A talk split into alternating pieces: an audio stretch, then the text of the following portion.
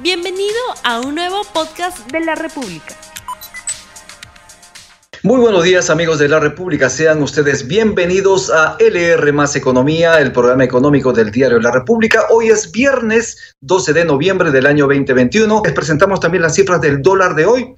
En el mercado paralelo el dólar se compra en 4 soles y se vende en 4 soles 03. En los bancos se cotiza en 3 soles 96 la compra y en 4,18 la venta. Vamos con el programa. Como dijimos, hoy hablaremos sobre las perspectivas de la industria nacional en este marco de recuperación de la economía en el país, cuando el presidente del Banco Central de Reserva, Julio Velarde, estimó que el Perú crecería este año 13,2% y eso es importantísimo, por lo cual habrá obviamente efectos interesantes en todos los sectores del país. Vamos a hablar sobre estos temas con Antonio Castillo Garay, él es gerente de estudios económicos de la Sociedad Nacional de Industrias, a quien le damos la más cordial bienvenida. Muy buenos días, señor Antonio Castillo Garay.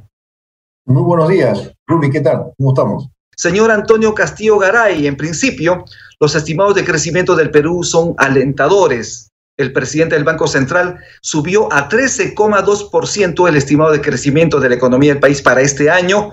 Y en ese sentido, en ese marco, ¿cómo va el sector industrial peruano? El sector industrial está en la misma línea, ¿no? El sector industrial aporta con el 4% a ese PBI junto con la industria de la construcción, que es otro 4% tenemos eh, estos dos sectores que han sido los que han marcado en gran parte, junto con algunos de los sectores primarios, indudablemente, como el caso de la minería, eh, digamos, y la pesca también, que han marcado un crecimiento significativo para el Perú, porque el Perú ha venido de una caída de 11% el 2020, entonces recuperarse estimados de cerca del 13.2%, como ha señalado el presidente del Banco Central, son muy importantes. Nosotros hicimos una proyección en base a las cifras últimas de agosto y coincidimos con el Ministerio de Economía y Finanzas de 12.5, que ojo, el Ministerio de Economía y Finanzas inició con 10.5, que todo el mundo decía que era eh, muy alta, pero yo creo que era correcta. Y este crecimiento que señala el Banco Central de Reserva, tomando las cifras de agosto y proyectándolas, y prácticamente la mayoría de analistas eh, ha sido producto de una correcta política anticíclica. ¿no? Y eso es cuando uno entiende que la economía, si uno la logra restablecer, le da el impulso crediticio que hemos tenido con Reactiva Perú, cerca de 56 mil millones de, de soles en el sistema. Hemos tenido una política de reactivación de demanda, ¿no? Hemos tenido bonos, hemos tenido CTS abiertos, también hemos tenido eh, eh, los fondos de AFPs también de los usuarios. Eso ha significado eh, de una u otra manera una reactivación de la, de la demanda. ¿Cómo hemos crecido? Es importantísimo. hemos crecido? Sí, justo me disculpa. Sí, es, no, es importantísimo lo que usted señala, porque esto de alguna manera le da una nueva dinámica, digamos, al comportamiento económico industrial peruano. Ustedes han relanzado hace poco la campaña Compra Peruano. Participan 1.100 empresas con una oferta de productos y servicios de calidad. ¿Cuál es la ventaja comparativa, la ventaja competitiva de los productos peruanos respecto a los importados? Bueno, eh, la Sociedad Nacional de Industria ha lanzado la campaña Compra Peruano, Compra al Perú, y ha retomado ese impulso que hemos tenido hace muchos años cuando se lanzó la campaña Compra el Perú, dando fuerza no solamente a la generación de empleo, porque cuando uno compra un producto peruano está dando empleo, dando sustento a las familias peruanas, pero cuidado, también está ayudando a que esa industria, esos emprendedores eh, mejoren en su calidad, tengan aceptación como tales. Y no solamente es un tema de fervor, ya que hemos tenido este partido con Bolivia que nos ha dado más confianza en lo que puede ser la clasificación, sino tenemos que clasificarnos como tal, respetando nuestra industria, eh, diciendo que es una industria que cumple con la sostenibilidad, es una industria que tiene calidad y certificación. Los productos peruanos son muy aceptados en el mundo y los peruanos somos los que tenemos que ser los primeros en garantizar ese consumo, ¿no? Hola, necesitamos tener más productos peruanos, por eso es que necesitamos más inversión, más capacitación, más empleo, abrir un poco más lo que podría ser los campos de, digamos, de la inversión, que es justamente el aspecto central que hay que tener, ¿no? Hemos lanzado esta campaña con marcas muy grandes, pero también medianas y pequeñas, y regionales, que es justamente lo que vamos a dar mucho más fuerte en estos días, ¿no? Así es, es importante para ello también la inversión de las industrias peruanas y así como la encuesta de expectativas empresariales del Banco Central de Reserva, la Sociedad Nacional de Industria también realiza una encuesta mensual, no solo en Lima, también en el interior del país. ¿Cuáles son las expectativas empresariales en este momento respecto a la inversión y también respecto al nuevo gabinete que se instaló recientemente en el país? Bueno, en la misma línea que tiene el Banco Central con su encuesta, nosotros también tenemos una encuesta acerca de 200 empresas industriales grandes, medianas y pequeñas, y indudablemente se demuestra de que ya la capacidad operativa de las industrias, las grandes están casi operativas a un 85, 90%, la capacidad instalada está muy alta, estamos por encima del 65, 66% del periodo pre-pandemia, y tenemos una eh, digamos, contratación en los próximos tres meses, se ha recuperado la contratación de la mano de obra, ese es un factor bien interesante, y sobre todo lo que podría ser el crecimiento de la demanda, los industriales prevén que van a tener un crecimiento en los próximos tres meses, digamos, mayor. Todavía siguen en el tramo eh, negativo la, el tema de la incertidumbre, algunos factores que todavía no están claros en, en las empresas, es una encuesta viva voz, y yo creo que es el factor más importante que hay que rescatar. Todavía necesitamos tener eh, mayor confianza en el sentido de tener un plan económico más definido, una visión país de que vamos a continuar con esta política de que el Perú siga creciendo y tenga, digamos, más empleo, esté más diversificado como tal, ¿no? que es justamente a donde debemos anotar. En cuanto a la confianza del nuevo gabinete, ya lo señaló este, el ingeniero Márquez, y yo creo que la sociedad, industria que también trabaja eh, conjuntamente con la unión de gremios, eh, tenemos una posición favorable a lo que significa reafirmar una política eh, de competitividad, de dar más certidumbre a los agentes económicos. Me parece que eso es lo más importante. No se ha presentado en forma abierta el tema de una asamblea constituyente como una política de, del gobierno, lo cual nos parece que es importante porque se está en busca de un consenso.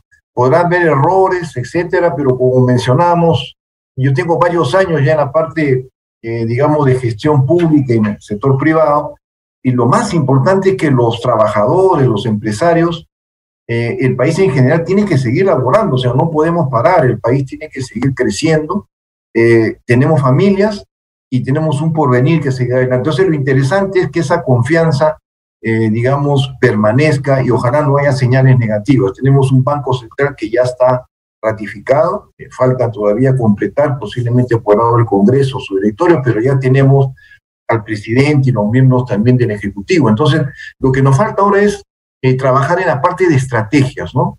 Estrategias, ¿cómo vamos a mirar los próximos años? Yo creo que no hay que paralizarnos solamente en el corto plazo, ni repetir las políticas que hemos tenido anteriormente con una inestabilidad en los últimos cinco años. No hemos tenido norte, entonces yo creo que el Perú sí requiere ahora establecer cuál va a ser el norte productivo que vamos a tener en los próximos años. Hay que mantener lo que ya ha ganado, una economía con grado de inversión, una economía con tratados de libre comercio con mercados en los cuales puede crecer. Lo que nos está faltando ahora es un apoyo más decidido a la pequeña y microempresa, a los sectores donde tenemos más ventajas competitivas. Eso me parece, ¿no? Y la, la, la reforma tributaria debería orientarse justamente a ser correspondiente con ese problema, ¿no? Así es. El presidente Pedro Castillo hizo un llamado a los empresarios a invertir en el país. Y en una reciente entrevista a la República, el presidente de la Sociedad Nacional de Industrias, Ricardo Márquez, señaló que desde el gremio industrial seguirán alentando las inversiones, pero ¿de dónde se nutre ese optimismo para seguir invirtiendo en el país? Bueno, eh, la inversión es un factor fundamental, ¿no? Hemos crecido este 13.2% según el Banco Central de Reserva y lo que calcula también el marco macroeconómico multianual es en base a la inversión, ¿no? O sea, la inversión ha sido el factor principal el que ha permitido este crecimiento, junto con también las variables de reactivación que hemos tenido en el, en el mercado internacional, que es el que está favoreciendo. Entonces, el Perú tiene un momento interesante para, este, digamos, captar inversiones y tener digamos, una posibilidad de crecimiento. La mayoría de países, si ustedes ven en el entorno nuestro, están con políticas muy agresivas de captar inversión.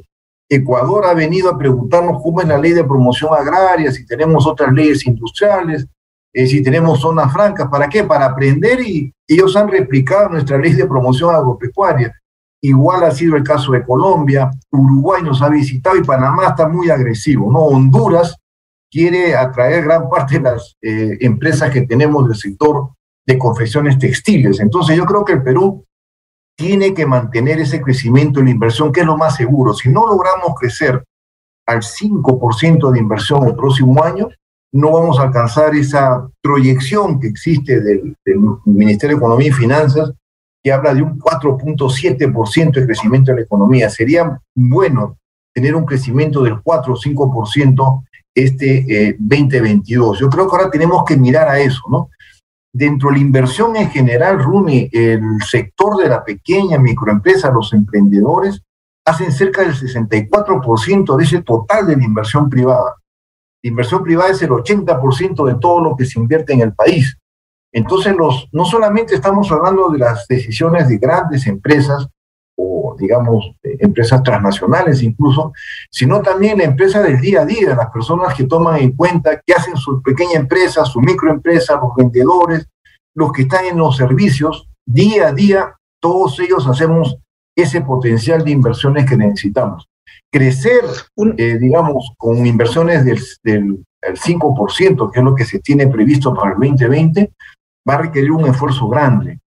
Y ese esfuerzo grande tiene que ir conjuntamente con una política de atracción de inversiones también, Uno de los indicadores que nos dan señales interesantes en el avance de la economía es la importación de bienes de capital, es decir, esas máquinas que requieren las industrias precisamente para mover sus motores, para generar empleo. Hasta este momento, ¿cuánto asciende la importación de bienes de capital en el año? Bueno, ese es un dato, Rumi, eh, bien importante. O sea, las importaciones de bienes de capital no se han dado eh, son históricas, o sea, este crecimiento que hemos tenido, eh, digamos, de importaciones de bienes capital no se ha repetido en los, en los años que hemos tenido registro, que es en 1993. O sea que ha sido una reactivación bastante alta. Si bien en, el componente de importación de bienes capital hay algunos equipos que son celulares, de transmisión, etcétera, pero retirando ese factor, tenemos compra de maquinaria, reposición de algunos implementos que tienen que ver, lo cual revela que hay una, eh, digamos, la industria, los sectores productivos han reaccionado positivamente ante el incremento de la demanda. Incluso actualmente el problema que tenemos es la falta de llegada de máquinas, eh, componentes, servicios, porque bueno, el entorno internacional también es de crecimiento, hay una congestión en el tema de distribución física, en el tema de incremento de fletes, el mundo está creciendo y eso nos ha afectado un poco no lo creas, en la parte de, importaciones. Pero sí, es un factor importante esta, esta reactivación. Yo creo que con este signo positivo, eh, el equipo económico y también el gabinete debería pensar siempre en cómo debemos de seguir trabajando eh, juntos en una estrategia ¿no? de desarrollo y dejar de lado un poco a veces eh, declaraciones que pueden afectar, digamos, decisiones. ¿no? Yo creo que eso es algo que vamos a irlo aprendiendo. Tenemos el mismo presidente del Banco Central dijo que íbamos a vivir una incertidumbre interna eh, permanente. Yo creo que eso podemos superarlo si es que tenemos una definición clara de hacia dónde vamos, ¿no? La reforma fiscal creo que no se Sí, sí, es importante y vamos a hablar de ello también. El presidente señaló que ningún trabajador formal ganará menos de mil soles desde diciembre y ello porque anunció la entrega de un bono, de un subsidio de 70 soles a los trabajadores formales que ganen menos de 2 mil soles por un espacio de tres meses, según ha señalado el mandatario. ¿Cómo les cae a ustedes este anuncio del gobierno en momentos donde también mañana se va a reunir empresarios, trabajadores y el gobierno en el Consejo Nacional del Trabajo para analizar las posibilidades de incrementar la remuneración mínima vital? A ver, eh, nosotros vemos como positivo, ¿no? Si estos 70 soles van a cubrir lo que significa y reponer un poco la pérdida del poder adquisitivo, sobre todo en aquel sector de trabajadores que están por debajo de los 2.000 soles, que es 2.500 soles en aproximadamente, entonces están más o menos 1.200.000, 250.000 trabajadores en el país formales, igualmente. Ojo que hay 13 millones que están fuera de todo este sistema, ¿no? Pero hay un millón y medio aproximadamente de trabajadores formales que están en, esta parte del salario que está por debajo de los 2.000 soles. Entonces nos parece que esta, eh, digamos, eh, fondo, bono que se va a plantear para que se complete a mil soles, me parece que es eh, adecuado. Sin embargo, ojo que mantener políticas, digamos, de subsidios así directas al salario, que no sean como los que existen en puntos, etcétera, que son para las poblaciones que son de pobreza extrema, que tienen temas, digamos, de, de, de edad, de niños, etcétera, lo cual es correcto. Yo creo que habría que apostar más sobre programas de generación de empleo más agresivos, ¿no? Por ejemplo, en el contexto de Colombia, Chile ha soltado también propuestas para eh, contratación de los jóvenes con eh, pago de la parte patronal, digamos, de, digamos, de, parte del Estado. Este, existe una, una política también en, en, el Perú que desgraciadamente no va a durar todo este año, pero sí, el Ministerio de Trabajo por esta contratación. Entonces yo creo que tenemos que ser más audaces ahora en eh, buscar que las empresas contraten más, ¿no? Buscar que se formalicen. Hemos llegado a un nivel de informalidad de 78%, muy alto este RUMI, ¿no? Estábamos alrededor del 70%. Esta pandemia nos ha dejado salarios precarios, los empleos no adecuados han crecido, eh, hemos crecido en empleos, sí, hay 180 mil empleos todavía por cubrir, pero indudablemente eh, tenemos que buscar que estos sean empleos formales. Entonces, el esfuerzo por la formalización del empleo con medidas eh, agresivas, yo creo que es necesario. Entonces, yo invitaría a que no solamente nos vayamos a bonos, sino este, vayamos a políticas mucho más efectivas de lo que puede ser eh, posiblemente la contratación, subsidios a la contratación de, la, de las empresas, todas las pequeñas empresas que son las que ¿no? Bueno, esto es LR Más Economía, el programa económico de la República. Tenemos preguntas del público. Nos dicen lo siguiente, ¿la Sociedad Nacional de Industrias condena el chat de la vacancia? Bueno, el chat de la vacancia no es de la Sociedad Nacional de Industrias, es un chat de amigos, ¿no? De algunas personas que seguramente pueden opinar, pero la, la Sociedad Nacional de Industrias no participa de ese, de ese chat eh, y son, digamos, opiniones totalmente eh, independientes de personas que no tienen que ver con la institución. La, institución tiene su vocero, que es el presidente de la institución, y no en sus canales oficiales. ¿no? Y saben todos, creo que por lo que son los principios de la institución, nosotros estamos por una estabilidad democrática. Eso es bastante claro. ¿no? Importantísimo, con democracia se puede seguir invirtiendo y tiene que haber obviamente libre competencia. Y para responder la pregunta que hemos lanzado, eh, vamos a indicar lo siguiente. La pregunta era, ¿qué condiciones se requieren para preferir la compra de productos peruanos desde el punto de vista industrial, desde la SNI? ¿Cuáles son las condiciones que se requieren precisamente para que los peruanos prefieran esos productos hechos en el país? Bueno, primero es que los productos peruanos tengan pues la calidad adecuada, que tengan la certificación, que protejan la salud, el medio ambiente y la mayoría de productos peruanos buscan eso. Son productos que no solamente se consumen en Perú, también se exportan, tienen condiciones de, digamos, han ganado mercados internacionales. Y yo creo que esa es la oferta y el producto peruano que queremos. No queremos un producto peruano que no esté con la ética de la producción, que no, sea, que no esté de acuerdo con una economía que llamamos circular, la sostenibilidad. A igual calidad, a iguales precios, somos competitivos, ¿no? Y eso es lo más importante. Los países lanzan sus campañas. Estados Unidos tiene una campaña de compra producto también americano, igual la Unión Europea.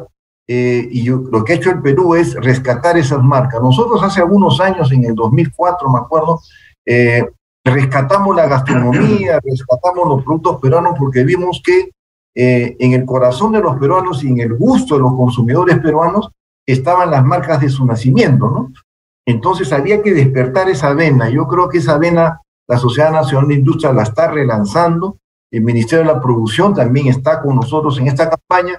Y bueno, ya cada vez son más empresas las que están mostrando sus logos de lo que significa esta campaña de compra peruano, eh, compra al Perú, ¿no?